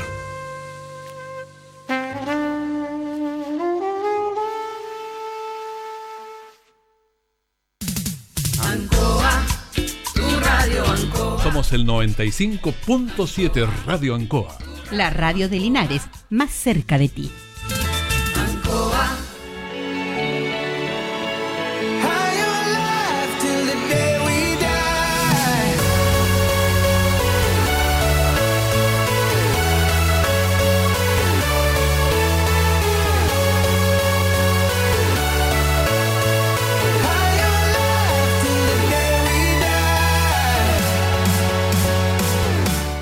Seguimos, seguimos el Deporte Nación de Radio Ancoa. Ya son las 20 con 30. Bueno, le hablé tangencialmente en el comienzo de nuestro programa de, la tercera edición, pero chuta, vamos a hablar de, pero lo, lo, digo como noticia, porque dicen vamos a volver a tercera, todavía estamos en segunda, así que lo último que se pierde es la esperanza. Pero este campeonato de tercera división también es un es un arreglo político de los dirigentes de ANFAC, Federación y ANFP. Y ANFA ahí se hacen los lesos, nomás, tranquilito, y no querían perder dos cupos de su equipo en el fútbol profesional, a pesar que no jugaron durante todo el año. No jugaron durante todo el año, jugaron un mes y medio, y un equipo puede ascender al fútbol profesional con un mes y medio. Y eso no corresponde, no corresponde, pero ya lo decíamos. Aquí los clubes de segunda división no tuvieron la valentía, el coraje de oponerse a jugar y de jugar sin descenso. Sin descenso. ¿Cómo está en Argentina? En Argentina lo hicieron con la pandemia, como está el fútbol chileno ahora. Eh, fútbol chileno del año pasado que no había descenso. Por el tema del estallido social, se hacen promedio. O puede verse un promedio de este para el otro año. Pero no, lo aceptaron. Inclinaron la cabeza. No se rebelaron. los equipos de segunda no pueden jugar con sin un peso, sin en su estadio, con todo lo que ha pasado. Pero en la tercera división, un equipo con un medio y medio puede estar en el fútbol profesional. Se están haciendo un campeonato SPREC rápido. Hay ocho equipos, se hicieron cuatro parejas, partidos de ida y vuelta, quedan cuatro, después dos y ahí tienen los dos que ascienden. Las parejas quedaron de la siguiente manera. Municipal Santiago va a enfrentar a Provincial Valle, Rodelindo Román con Deportes Rengo, Limache con San Joaquín y eh, Ranco con Lota Schwager. Esos son los ocho equipos, partidos de ida y vuelta, que empiezan este fin de semana. Quedan cuatro, después de esos cuatro, los dos ganadores ascienden a la segunda división y entre los dos disputan el título, pero suben dos. Suben dos. Eh, bueno, Deporte Linares ayer tuvo una buena presentación en lo deportivo, pero con lo que siempre hemos dicho, con la carencia de gol, que no plasma el juego en las redes rivales, porque el fútbol hay que hacer goles, y este equipo lamentablemente ha tenido esa carencia, no ha tenido un goleador. Eh, como el año pasado teníamos un goleador que las metía adentro, siempre que está iluminado, como Julio Castro, y que sigue, nos alegra por él. Vino Torres en esa instancia, pero Torres tuvo algunas complicaciones, nunca se metió en el, en el proceso, se fue. Y lo decíamos nosotros que ningún partido igual a otro, ¿se acuerda? El día lunes, porque claro, quedaba en la memoria el partido con General Velázquez, un 6-0. Y ese partido jamás se iba a repetir eh, ayer. Iberia no iba a golear a Linares, Linares tenía que disputar el partido. Se vio obviamente una disposición importante, una disposición importante, tienen que haber hecho la autocrítica los jugadores del partido que jugaron en Rancagua, del segundo con Velázquez, que fue muy distinto al que jugaron con Colchagua, y se notó ayer. Porque en lo deportivo, en la cancha propiamente tal, Linares, eh, si hacemos un análisis, debió haber ganado el partido. Pero el fútbol se, se gana con goles. Y Iberia comenzó atacando fuertemente, básicamente por la banda derecha, con un equipo muy potente en lo defensivo, en el aspecto físico, tipos eh, altos, fuertes, rudos. Hasta yo lo utilizaba un término ayer, troncos. Tronco, le pegaban nomás a cualquier lado la pelota. En un ensanchal tenía el balón solo, Zambrano, y en vez de buscar el, pelotazo, el compañero, el compañero le pegó a la tribuna, tiró lejos nomás. No se hacían problemas. Pero eran permeables cada vez que Ovalle Barrera lo encaraba y cuando avanzaba Ollarzo los lo dejaba mal. Tenían que cometer la falta, se, complicaban. Y Linares después de los 10 minutos, Linares empezó a salir de, ese asedio de Iberia y lo más peligroso fue un tiro de eh, Pizarro que sacó muy bien David Pérez, que era un tiro muy peligroso al palo derecho. David Pérez fue al piso, manoteó la pelota y la envió al córner. Después, dos minutos después, viene esa jugada fatal, en el cual la pelota la tenía Linares, la pierde Nazareno Fernández, que no estuvo muy preciso en los pases. Le costó en el primer tiempo que se engancharon Fernández y Hernández, porque ahí tuvieron que multiplicarse Iturra y eh, Ollarzo para buscar un equilibrar un mediocampo de Iberia que era muy dinámico, con mucha marca, con mucho dinamismo, con pelotazos cruzados, con mucho movimiento, muy físico. Ahí aguantaban, pero Linares empezó a salir hasta que vino esa jugada. El centro de Matías Contreras la va a buscar David Pérez y la tenía controlada. El paraguayo es un tipo muy alto, cerca del metro 90, Arnaldo Castillo. No podía, no podía ir abajo a cabecear porque la pelota era del arquero. Y cuando la toma David Pérez, lo embiste lo embiste Castillo, la pelota se va por arriba, y, parece que lo golpeó en el paretial izquierdo y cae David Pérez y cae mal también, porque no alcanzó a, a, sujetarse y a reponerse, sino que cayó así sin una protección. Claro, nosotros vimos una jugada más del fútbol, pero pasó todo lo que pasó, tanto que se jugaron 18 minutos de tiempo agregado, producto de la lesión de David Pérez, que en determinado momento, 5 minutos después, se puso de pie pensamos se va a recuperar, pero después volvió a caer y ya no podía seguir. El tema que se demoró mucho, eh, el tema administrativo, que lo hemos conversado, que lo vamos a hablar después. Claro, ahí dijimos, se complica, todos los jugadores lineares preocupados de su arquero, de su compañero, de la salud de él. Los jugadores de Iberia incluso hicieron calentamiento nuevamente, se juramentaron y dijimos aquí se viene la debacle. Y no pasó así. No pasó así, eso es increíble. A lo mejor los jugadores se juramentaron para apoyar a su compañero y se puso Nicolás Arancibia al arco. Porque Linares no tenía arquero suplente. El arquero suplente, Sebastián Sala, estaba dando la PCU en Santiago. Y él consideró un mejor proyecto personal que ir a jugar. Y el técnico lo dijo después, lo vamos a escuchar. ¿Y qué le voy a hacer? Tenía que ir allá. El tema que había tenía, tenía que tener otro arquero. No tenemos juveniles, no tenemos nada. No tenemos dos arqueros. ¿Ah? No teníamos un arquero para reemplazarlo. Y se coloca Arancibia al arco. Y fue toda una revelación. Toda una revelación. Le favorece la altura. Yo conversaba con Héctor Letelita ayer, el preparador de arquero, ¿se acuerdan de la nota que le hicimos? Y lo, lo empezó a hablar. Y si, si uno en pelota alta no te preocupes, tú vas a cabecear, te cuesta aquí levantar las manos y la tomáis. Y la primera pelota, un centro a la derecha salió y salió con sus manos, la tomó y Castillo lo embistió otra vez. Este paraguayo embestía todo. Pero ahí eh, Arancibia tenía una corpulencia similar a él, así que aguantó el choque. Y tuvo suerte porque hubo dos tiros en los palos. Eh, y tuvo una buena contención y dio seguridad. No parecía que no era arquero. En el segundo tiempo, un centro a la izquierda de, de Ítalo Pizarro voló y cortó en el aire la pelota con un verdadero arquero. Y en el gol, lamentablemente lo vio un tiro frontal de Castillo en un rechazo, una salida, porque Hernández fue a la orilla, no tenía que haber salido Hernández. Hernández salió a la orilla, Alberto, para cubrir a Martínez. Y ahí Higuera, que había entrado, aprovechó esa instancia y levanta el centro. Rechaza la defensa de Linares y le cae de frente a Gabriel Castillo, casi punto penal, y le pega al palo izquierdo. Y llegan encima y la manotea. Le alcanza a tocar, pero no fue suficiente. Pero Linares tuvo 3-4 ocasiones de gol en el primer tiempo. Martínez solo frente al arquero. Centro de Valle, iba a hacer el gol, lo trabaron. Barría quedó solo para la banda izquierda frente al arquero Harta. Era gol. Le pega cruzado, el arquero estaba batido, pasa pegado al palo. Hernández en un centro cabeceó a 5 metros del arquero. Cabezazo frontal, al palo derecho.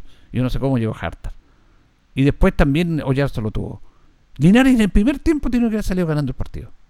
En el segundo, Iberia reaccionó, buscó, pero estaba parejo. Y también tuvo posibilidad de Linares. Le faltó afianzar en la última jugada, el detalle de la última jugada, un tiro de barrera que era gol, le con el pie el arquero. En el último minuto, los descuentos, un cabezazo de, de, Portillo, el arquero estaba batido. Y la pelota entraba y no, no entró la pelota. Ahora, no sé, esto el juego es un juego el fútbol, no tiene ninguna ciencia, ninguna explicación. Pero hay algo que los equipos que les sale mal, les sale todo mal. Porque Linares, independiente de que a veces ha jugado, ha sido regular, porque hay partidos que ha perdido con errores increíbles, pero a veces igual juega de igual igual, pero no le salen los goles y, está quemado. Y es un término que se puede permitir en el fútbol, está quemado. Está como se le denomina con la suerte del colista. Está con la suerte del colista. Porque ese partido de ayer y muchos otros no lo debió haber perdido. Otros sí, otros sí, pero el de ayer no. Los jugadores sabían que era una final y se jugaron entero. En eso no tenemos nada, nada que decir de este equipo. Se sacaron la mugre jugando. Primero superaron un equipo que era estaba mejor preparado que Linares, pero que también estaba complicado. Complicado porque ellos también tienen una tremenda presión. Tienen jugadores extranjeros. Tienen una mucho mejor planilla que Linares. Están al día y están peleando el descenso. Entonces eso los tuvo muy, muy complicado. Y la frase típica que nos hemos encontrado con varios colegas que transmiten los partidos y que después terminada la transmisión nos encontramos con ellos y nos dicen, no sé cómo ustedes van colistas. Nos dijeron en Recoleta, cuando, en Rancagua, perdón, en Recoleta cuando se le ganó a, al equipo de, de, perdón, cuando se perdió con Recoleta en el minuto los descuentos, no sé cómo ustedes van colistas. ¿Se acuerdan que hicimos una conversación con los carabineros que yo le conté acá? Ellos decían, ¿cómo van colistas? Por ayer el mismo, ¿cómo van colistas? Pero bueno, esto es una consecuencia de todo lo que ha pasado. Vamos a escuchar reacciones, reacciones. Vamos a escuchar a Kurt Zimmerman. Se firmó, es un buen jugador Zimmerman. Va a ser un muy buen lateral. Eh, a, lo mejor es muy joven, le falta afinar algunos temas, pero es un jugador que conoce el puesto, que se maneja bien. Le cargaron mucho la mata, como se dice en el primer tiempo, pero la aguantó, salió, adelantó, jugó impecable. Eh, claro, Zimmerman dice que lamentablemente no, no, no se nos dio el resultado. Lamentablemente no se nos dio el resultado, creo que no merecíamos perder, pero lamentablemente el fútbol es así y hay que aprender de, de estos errores. Ustedes subieron muchísimo el partido con Velázquez, el equipo, el juego que deberían jugar acá, faltó meterla adentro nomás. Eh, sí, bueno, eh, ese partido pa, para aprender más que nada, porque no podemos sacar nada positivo de ese resultado y, y nos dolió mucho la derrota, pero, hay que seguir, ¿no? Está el tema de David también que los complicó, pero en hundirse parece que ustedes se unieron y jugaron por su compañero y jugaron un gran partido de la lesión de él. Claro, eh, bueno, lamentablemente el, el segundo arquero tenía que dar la PSU, pero, pero bueno, son cosas del fútbol y lamentablemente no teníamos segundo arquero, así que tuvo que entrar. Todavía queda que seguir luchando.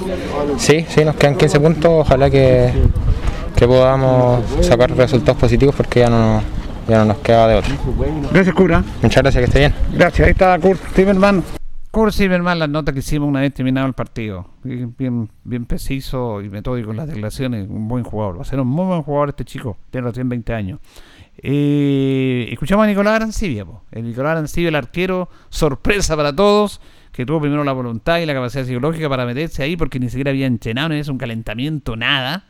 Y bueno, se colocó al arco y se, y se colocó y le- lo hizo bastante bien. Y claro, aunque primero él dice que todavía depende depende de nosotros, dice, y habla de su experiencia como, eh, como arquero. Pero nada, pues, todavía depende de nosotros, quedan 15 puntos y nosotros estamos trabajando duro para poder revertir esto. ¿Cómo nace la decisión tuya de aceptar de ir al arco? Porque no fue en un momento, no está ni siquiera programado esto.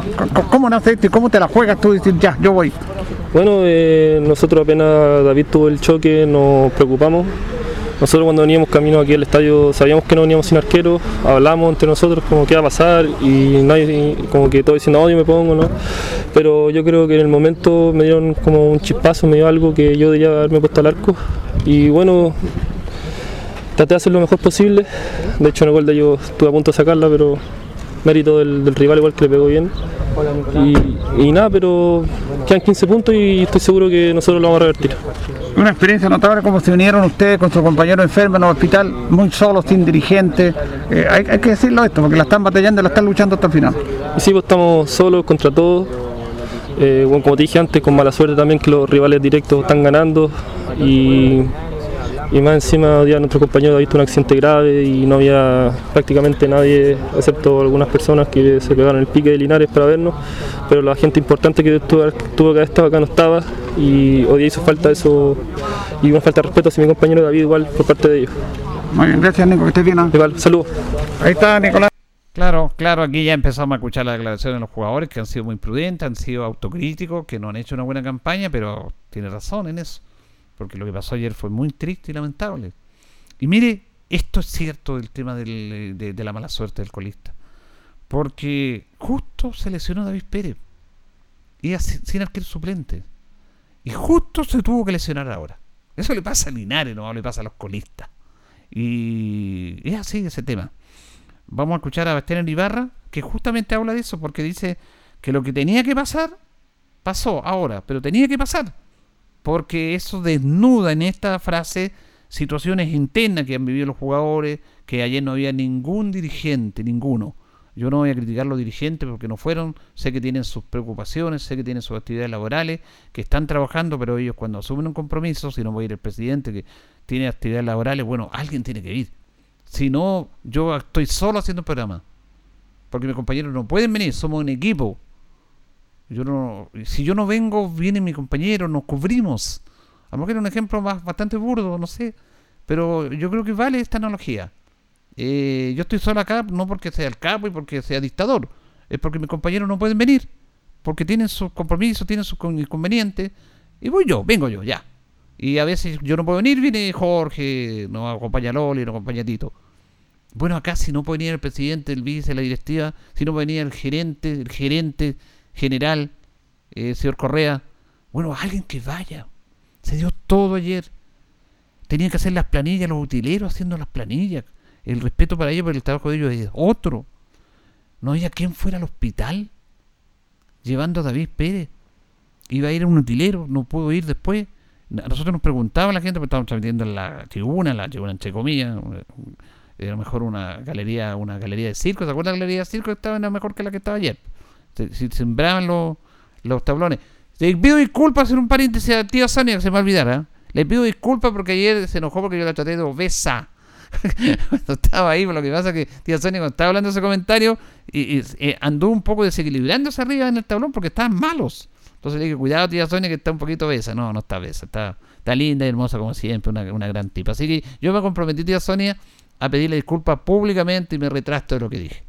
Además, tengo que estar la buena con usted porque si estoy en la mala no me conviene. Así que un abrazo pa- para mi gran amiga Sonia que está como siempre apoyando el equipo. Bueno, tuvo que ir después Matilde Carrasco, Matilde Carrasco Escudero, la hincha lineal periodista que va a todos lados cuando puede, tuvo que ir ella a acompañar a David Pérez.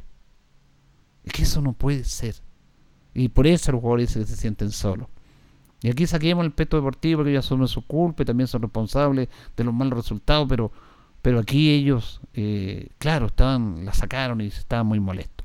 Vamos a escuchar a Bastián Ibarra, justamente que dice que lo que tenía que pasar, lamentablemente pasó. Eh, también válido. Eh, pasó, pues, pasó, se lesionó David, estaba muy desorientado, gracias a Dios está bien, no era, no era bueno que siguiera jugando. Y nuestro compañero Nicolás se puso al arco y según yo lo hizo muy bien. La única que tuvieron eh, le pegó al arco y ya está, gol. En uno de los partidos más importantes de- del año eh, venimos solos, eh, cuerpo técnico y jugadores nada más. Yo creo que no, no está bien quizás, pero ya está, ya está. A meterle quedan bastantes puntos en disputa, pero se complica un poco. Bueno, ustedes le han dado todo, le ha pasado de todo, pero que están luchando, dando la cara y eso es muy importante. Pero esto es el tema de todos, no es de ustedes, es de todos también. Y, nos da, la verdad, tristeza que ustedes estén solos acá. Así es como usted dice, estamos un poco, bueno, no, no, no es bueno hablar tampoco eso. Eh, nosotros somos los que jugamos en la cancha, eh, quizás los culpables somos nosotros, pero así, así es la cosa, así es. A, a seguir metiéndole nomás, triste la wea, triste. Ustedes, cuando se lesionó David, se juramentaron y, colaboraron y pensamos que se iban a hundir. Y sin embargo, no, sacaron fuerza de flaqueza y hicieron un excelente partido y lo estuvieron ahí para darle ganar a diario. Así es, así es. Eh, somos un grupo bastante unido, eh, pero como le digo, todo se nos hace más difícil. Somos un grupo joven que se nos ha hecho difícil este año, partiendo el año. Eh, como le digo ahora, lo, que no tenía que pasar, lo único que no tenía que pasar pasó, que se lesionara David, que nunca lo ha hecho, nunca se lesionó y pasó, po, pasó. Así es esto, po. Eh, así por algo pasan las cosas, pero difícil, es complicado. Esto yo ya lo viví, eh, algo parecido, igual, igual. Luchando, luchando contra todo nomás. Así que dar la cara nomás, que obviamente que hay que hacerlo como hombres, como grandes que somos y, y poner el pecho a esto. ¿Qué le dice la hinchada que está escuchando Linares que a pesar de todo siempre los ha acompañado a ustedes? No, pues dar las disculpas, eh, dar las disculpas correspondientes porque no se lo merecen. El año pasado fue un año completamente distinto. Le dimos todo, le dimos una alegría, pero ahora dar las disculpas nomás, pues como hombres que somos. Eh, hay que hacerlo, hay que ponerle el pecho a las balas, como le decía. Y nada, pues lamentable.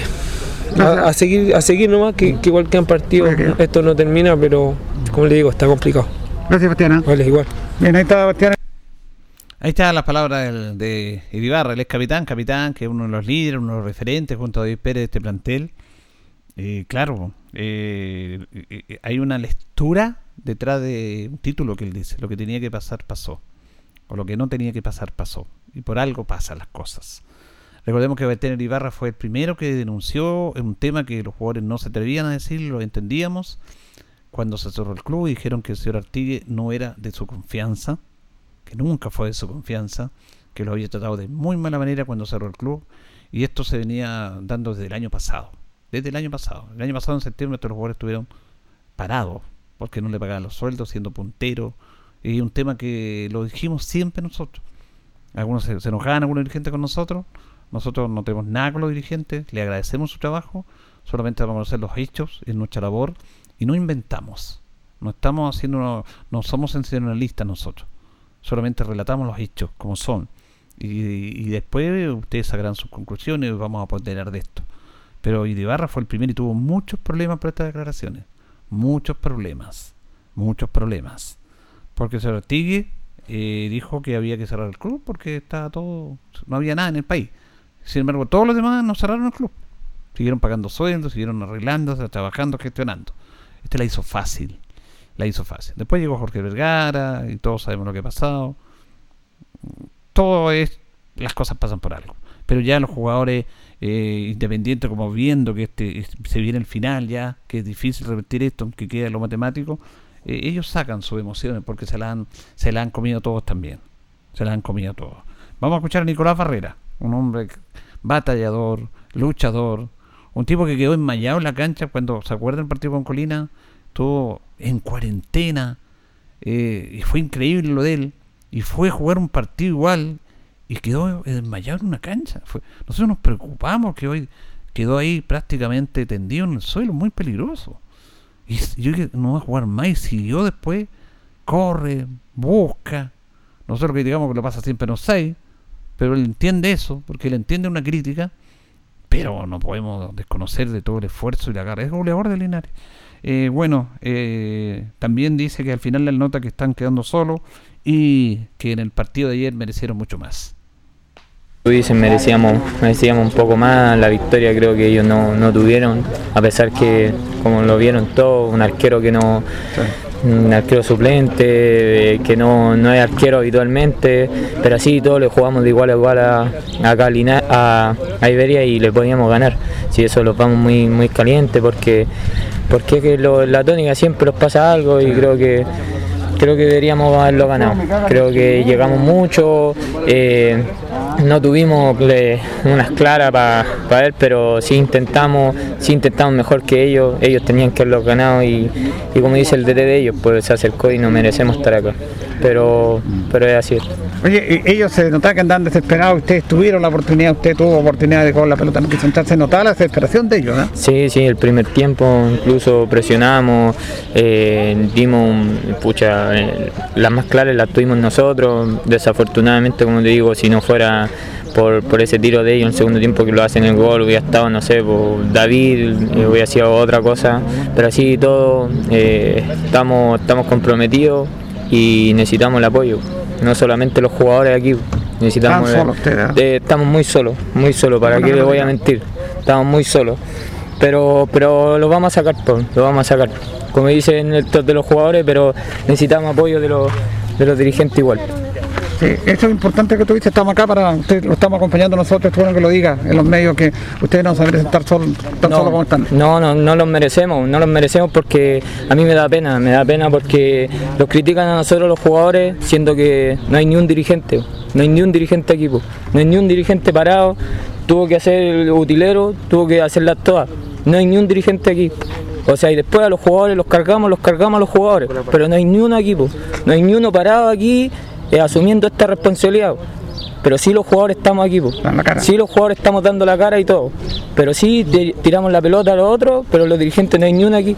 No hay ni uno que alguien se, que se acomode y que los diga algo. Pero sí nosotros estamos dando la cara y los vamos a dar hasta el final. Incluso David tuvo que ir Matilde, una hinchada, una hincha al hospital. Una hincha, una hincha. O sea, ¿qué pasa si a David le pasa algo mayor? No tenemos quien lo asegure a nosotros. Pero después los cargan nosotros, los cargan, sí tenemos responsabilidad, nosotros nos podemos meter con gente, nosotros somos profesionales, lo aguantamos y lo demostramos en la cancha, pero esto también lo afecta a nosotros, también lo afecta. Así que eso. Gracias, Nico. Esto ya deja ser un Bueno, ahí está la... Nicolás Barrera. El desahogo de Nicolás Barrera. Un tipo que se ha entregado pero entero. Un tipo súper correcto, ubicado, se desahogó. Como muchos jugadores. Partiendo por Nico Arancibia, Bastián y también los que conversamos ayer. Y el caso de Barrera. Y es complejo este tema. Muy complejo. Son, ustedes saben, hemos seguido todo este proceso en Deportes Linares. Y aquí se está dando una situación muy especial que yo la vuelvo a reiterar. En la lógica del fútbol, cuando un equipo desciende, los primeros responsables son los jugadores y los técnicos, porque ellos juegan. Pero este equipo, y la percepción que tenemos, lo que hemos conversado y lo que hemos visto, aquí los menos responsables son los jugadores. Es como una contradicción o como una dicotomía. Pero si ellos juegan.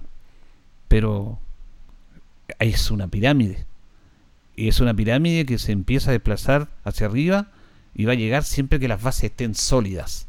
Y nunca han estado sólidas. Aquí ha habido una tremenda falla en la gestión, en lo dirigencial, y todos sabemos quiénes son los responsables. Todos saben quiénes son los responsables. Y los jugadores también tienen responsabilidad porque ellos juegan. Pero los menos responsables son ellos. Aquí se invirtió esta pirámide. Se invirtió. Salió de toda una lógica. porque están perdiendo deberían ser los responsables. Asuman su responsabilidad. Y ha sido bien autocrítico este plantel, pero dan todo lo que pueden, no pueden más. Con todas estas condiciones que han pasado, con todo lo que han pasado, con todo lo que han pasado. Y están ahí. Y los dirigentes, bueno, van a tener que decir, pucha, asumimos un error, debería haber estado alguien nuestro ya, porque tengo entendido que por ahí incluso algunos se han molestado por estas declaraciones, porque se molestan. Y uno tiene que asumir estos temas, tiene que asumirlo. Nosotros, nosotros siempre vamos a apoyar a la institución, siempre vamos a apoyar a la institución, lo hemos hecho. Somos socios, lo personal yo soy socio. Y hablo con, critico con, con, con un deber, con un deber moral de que me da esta capacidad, pero también de apoyar a la institución. Y lo hemos dicho muchas veces, hay gente que ha apoyado Deportes Linares y que nos han apoyado económicamente algunos jugadores, que no tiene por qué ser así. Pero nosotros hemos visto, cuando le hemos entregado algún dinero a los jugadores, porque lo hemos elegido, así como el canal del fútbol entrega Giscard, nosotros no tenemos esa capacidad económica, pero sí nuestros auspiciadores y algunos socios amigos han entregado dinero para pagar, entregarle a algunos jugadores un premio como mejor jugador por el esfuerzo. Y hemos visto la emoción de los chicos, el agradecimiento. Dice, pero ¿por qué? No, toma, este, este, es tu, este es tu premio. Este es tu premio, te lo damos nosotros. No más. No podemos más, pero es un premio. Es un dinero. Es un dinero que le hemos entregado a otros jugadores. Son 50 mil pesos para cada jugador. Y, y, ellos están contentos. Y es lo menos que podemos hacer. Como sé que hay muchos hinchas que han apoyado, como llamaba Aldo el otro día, que quiere juntar dinero como los hay socios que están apoyando en el aspecto de la casa de jugador, porque ahí también hay que apoyar a los dirigentes, lo han apoyado con desayuno, con, con elementos, eh, con los viajes, los sándwiches, con, la, con, con, las bebidas para que se hidraten. Ayer no había hielo, llegó hielo al final, del, cuando los jugadores ya estaban en la cancha, Pedro Conchera salió a comprar hielo, después se, subimos sí que Vicente Correa había mandado hielo ahí, hizo algún contacto, pero no es profesional esto, ni la segunda división es profesional tampoco pero no es, eh, la forma de, irse en un dirigente con todo lo que pasó ayer. Tiene que haber una persona que inscriba a los jugadores, que haga la lista, que tengan los carnés, que corresponda. No, no había nadie para eso, los jugadores tienen que estar, y los técnicos, y, y los auxiliares, tienen que estar en otra. Esa no es su labor, pero tuvieron que hacerlo. Entonces, que no haya ido ningún dirigente por Telinares, eso no, no puede ser. Los motivos pueden ser muchos por último, te debían decir, lamentamos esta situación, nos faltó coordinar, asumimos nuestro error. Porque fue un error. Porque ayer justamente lo que dice Vidibarra, pasó lo que no, tenía que pasar, pasó todo. De ir un arquero, tiene un, un arquero. Y justo se lesiona en este partido, no se lesiona nunca David Pérez en los partidos, se lesionó ayer. Pero esto es un... Las cosas no pasan por, por pasar. Esto es para desnudar para desnudar en la forma que está de Linares. Está desnudo, desvalido. Sé que los dirigentes hacen esfuerzo. También hay que asumir la responsabilidad y, destacar el hecho de que Mauro Suit se la ha puesto toda. Porque él es el que está sosteniendo este equipo. Mauro Suit. Él asumió su responsabilidad y la está cumpliendo. No como otros que la primera arrancaron. Arrancaron y se llevaron plata en el bolsillo. Pero Mauro Suit no. Podemos criticarle muchas cosas, pero él, él ha respondido a este equipo. Ha respondido porque los dineros de dónde salen, si no hay ingresos. La de los socios tampoco, porque no hubo campeonato. Las transmisiones streaming tampoco han tenido la respuesta que se esperaba. Eh, algo, pero no como se esperaba. Obviamente no es lo mismo que ir al estadio. Eh, todo, todo. Y lo ha asumido Mauro Seito y tenemos que ser honestos y justos con ellos. Y los dirigentes de la de directiva de la corporación son gente humilde, gente esforzada, que le cuesta tanto como a usted, como a mí, a ustedes juntar los dineros, pero se están ahí sacrificándose también, están haciendo un esfuerzo. Pero esto no, lo de ayer no. Lo de ayer no porque es una falacia. Tiene que haber una persona, un coordinador, que esté permanentemente en el estadio, que esté en los entrenamientos, que esté en los viajes, que planifique esto. Pero, pero no, no se ha hecho. Si no se ha hecho, esto es una consecuencia de algo que partió mal. Y yo lo decía con esto termino esto, este campeonato de segunda división es como si hubiera una carrera entre Linares y Santiago. Y comienza la carrera y los 11 equipos empezaron en Curicó y Linares empezó en Linares. No salió de la meta. Esa es la distancia que nos llevan. Vamos a llegar a la meta, quedan 5 partidos, quedan 5 paradas. Pero no le va a alcanzar. No, no, no puede, porque es imposible. Es imposible, esta es la mejor analogía que puedo explicarle a ustedes de por qué Linares está así. Porque dimos mucha ventaja, 100 kilómetros entre Linares y Curicó, para una carrera de 300. Hemos recortado, lo hemos esforzado, el, motor le ha echado pero se funde el motor. Además no tenemos un auto bueno para alcanzarlos de arriba. po. Porque ellos estaban instalados, preparados mucho antes que nosotros. Y bueno, la lógica indica que al final de la carrera, el que empezó 100 kilómetros atrás, tiene que estar 100 kilómetros atrás, 80. A no ser que haya tenido un buen auto y haya recuperado, recuperado, recuperado, recuperado. Pero eso no, no se dio. Pero todavía queda. Todavía queda. Ojalá que las lesiones se aprendan. Y nosotros siempre vamos a apoyar esta institución. Siempre, siempre, siempre. En las buenas y en las malas. Lo hemos comido mucho, mucho, mucho. Pero estamos con nuestra responsabilidad de apoyar y estar con nuestros auditores y que la gente lineal está triste. Está muy triste. Pero siempre va a apoyar a esta institución. Pero queda. Mientras no se dicta la última palabra, que mientras no se dé el tema matemático, vamos a esperar. Y el próximo desafío es el sábado, 6 de la tarde con San Antonio en Talca. Partido entre Linares y San Antonio. Nos vamos. Le agradecemos a ustedes, a don Carlos, como siempre, la coordinación. Y nos reconcharemos el viernes, si Dios así lo dispone. Que estén bien.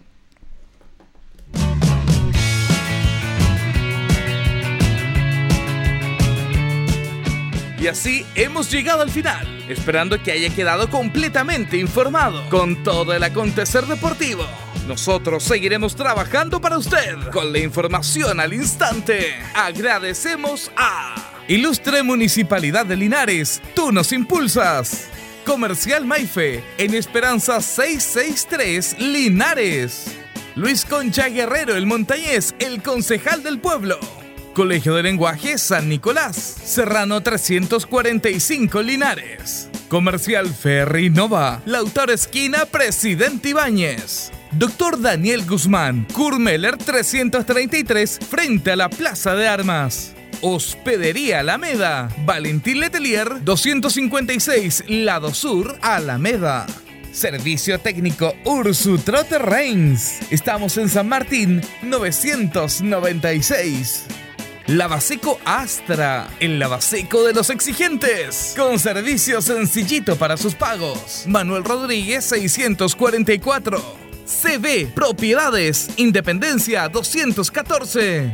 Barraca de Fierros LIC Lastra y Cerda. Jumbel Esquina Esperanza. Óptica Díaz. Para ver y verse bien. Independencia 437. Ceviche Delivery. Max Jara 386B. Contacto 985-962818. Estampados Tomax. Galería Brasil. Local 20. Pernos Linares. Colo Colo 648. Empresas ATT. De Aquiles Tapia Tapia. Chacagüín Norte Lote 4. Bazar y Librería El Dato. Lautaro Esquina Presidente Ibáñez. Restaurant Las Parrillas de Linares. Lautaro 350. Comercial Campos. Januar Espinosa 668 Local 12. Parabrisas Linares. Kurmoder 0189. Esquina Yungay. Reciclajes El Pipe. Patricio Lynch 412. La Superveguita del Bertini. Villarauco Esquina Hierbas Buenas. Cerrajerías Linares. Galería Estación, local 3. Flexiniples. Ahora en calle Colo Colo 1347. Calzados y Claudio para caminar cómodo y seguro. Independencia 520 y 530. Rodrigo González, siempre apoyando el deporte en la comuna de Hierbas Buenas. Nos despedimos hasta una nueva oportunidad. Este equipo de profesionales agradece vuestra sintonía, siempre con un estilo, una pasión. Aquí finaliza.